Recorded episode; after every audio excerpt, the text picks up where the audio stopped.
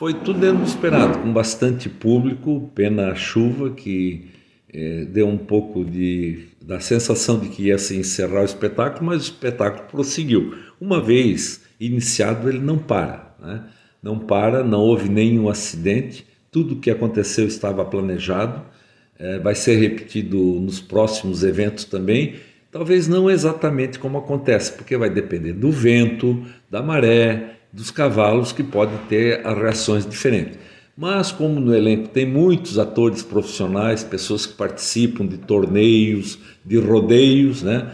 nós vamos fazer algumas cenas que aparentemente possam é, ser imaginadas que são acidentes. Não, são acidentes, são cenas que estão calculadas e que serão repetidas todos, todas as apresentações. O público foi fantástico, aplaudiu, nós ficamos muito satisfeitos com as reações que aconteceram e esperamos hoje também e os próximos dias seja igual.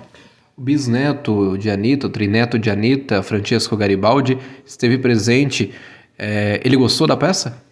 Ele ficou emocionado, ficou emocionado com a peça e eu procurei dar um pouco de assistência para ele enquanto e ele me disse repetidas vezes, ele disse, na Itália, em lugar nenhum, não tem nada parecido.